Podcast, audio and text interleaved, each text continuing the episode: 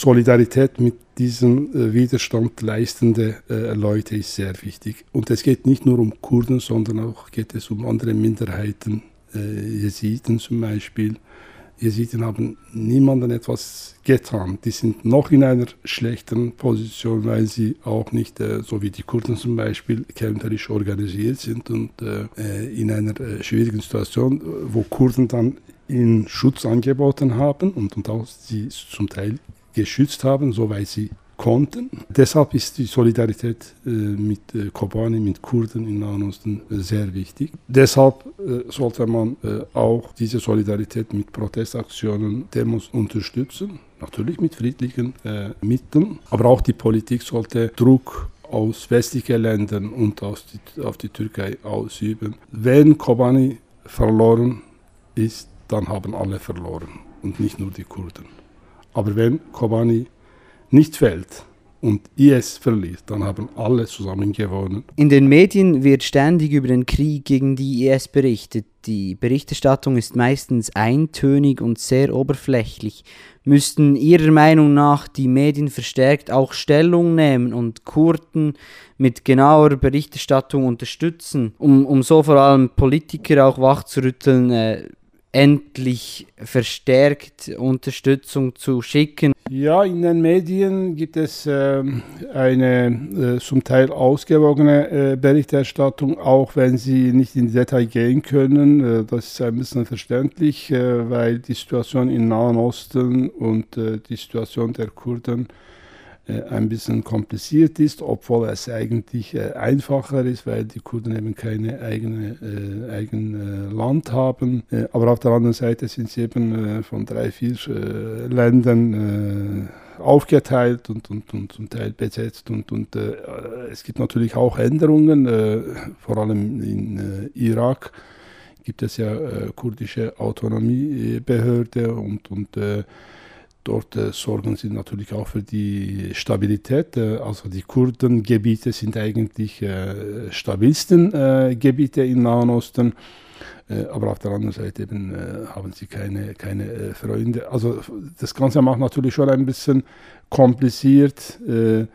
und auf der anderen Seite stellt man sich die Frage, ja, wie ist das IS entstanden und, und die Haltung der Politik Politik äh, europäischer Länder. Es gibt da oder da eine Stellungnahme, die die Unterstützung äh, für Kurden äh, verlangen.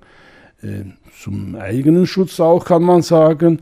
Äh, aber eine äh, wirklich konkrete Vorschlag und, und konkrete Unterstützung hilft, also ist nicht vorhanden und, und hilft auch nicht, äh, nicht viel.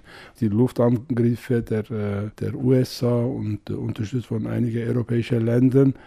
Aber auf der anderen Seite, wenn man in Kobani vor allem äh, anschaut, diese äh, Luftangriffe und trotzdem die IS macht immer äh, vorwärts und da fragt man sich, wo bleiben diese, diese präzise Waffen, die sie immer behauptet haben. Wie kann den kurdischen Kämpfern äh, dort in Kobani sonst noch geholfen werden? Oder an wem ist es, den kurdischen Kämpfern zu helfen? Ist es auch an der Türkei endlich äh, einzugreifen? Es gibt gewisse Kreise, die ein Eingreif äh, der türkischen äh, Streitkräfte auch verlangen. Es gibt auf der anderen Seite äh, gewisse Kreise, die dann das ablehnen. Mit der Türkei hat haben die Kurden auch nicht gute Erfahrungen äh, gemacht. Und es gibt eine Gefahr natürlich, wenn die Türkei eingreift, dann auch dann dort bleibt und dann hat man ein, ein äh, zweites Problem, äh, auch wenn man IS äh, bekämpft hat. Von dem her ist das berechtigt, äh, dass man das nicht äh, möchte. Äh, aber auf der anderen Seite äh, stellt sich die Frage, äh, was, können die, was kann die Türkei machen? Es gibt natürlich auch von den Kurden Wunsch nach schwere Waffen, weil sie ja mit leichten Waffen gegen schwere Waffen kämpfen müssen. Das ist ja das Problem, nicht, dass sie gegen IS kämpfen müssen. Sie haben nicht genug schwere, schwere Waffen und ja, als Grüne, als, als Linke bin ich eher gegen, gegen Waffen.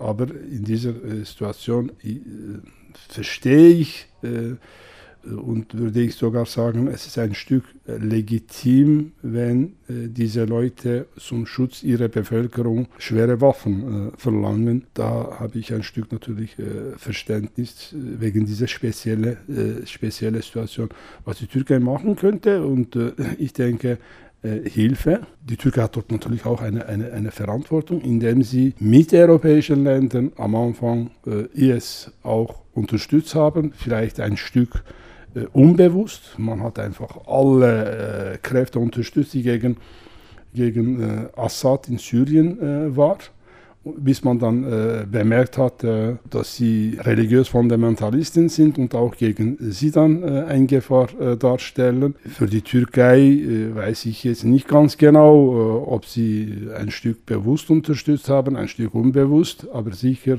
ein Stück bewusste Unterstützung war auch da. Wie die Situation jetzt ist, ich kann mir vorstellen, dass wegen dem Druck von westlichen Ländern, dass sie sich ein bisschen zusammengenommen haben und jetzt gibt es Kurden äh, aus Syrien, aber auch Kurden vielleicht auch aus der Türkei, die äh, ihre äh, Landsleute, ihre Kollegen in, in Kobani zum Beispiel unterstützen möchten und die Türkei äh, sperrt äh, die Grenze. Und das ist natürlich nicht eine äh, ausgewogene Haltung.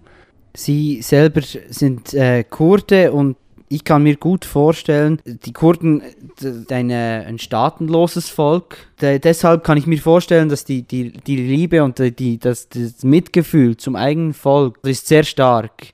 Wie, wie fühlen Sie sich, wenn Sie, wenn Sie dort rüberschauen? Und können Sie auch zum Beispiel äh, schweizerische Kurden verstehen, die äh, dort rübergehen und, und, und die kurdischen Kämpfer unterstützen möchten? Das kann ich mir sehr gut vorstellen.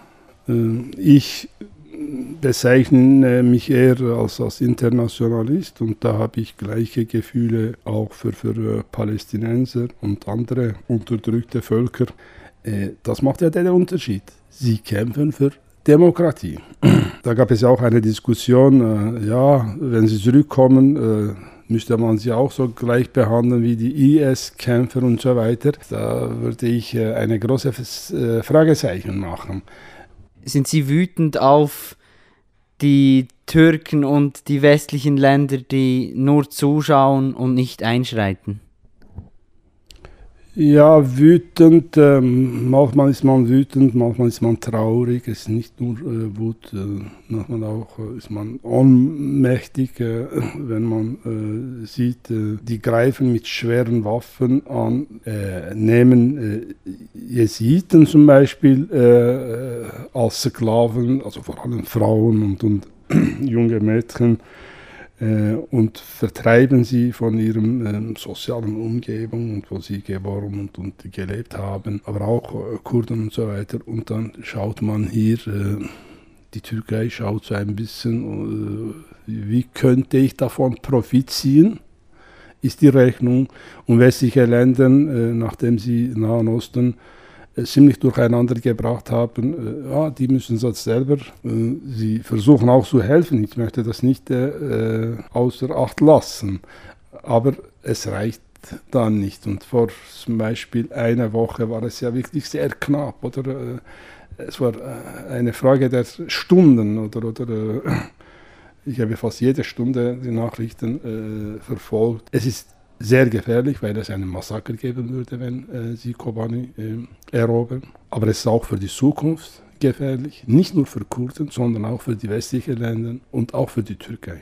Kobani ist, ist quasi wie ein Symbol der, der Demokratie, der Widerstand geworden und, und daher äh, müssen westliche Länder das auch sehr ernst nehmen. Wir haben einerseits Ebola-Virus, und auf der anderen Seite haben IS-Virus. Und, und beide sind sehr gefährlich und beide müssen dann mit anderen Methoden natürlich äh, bekämpft werden.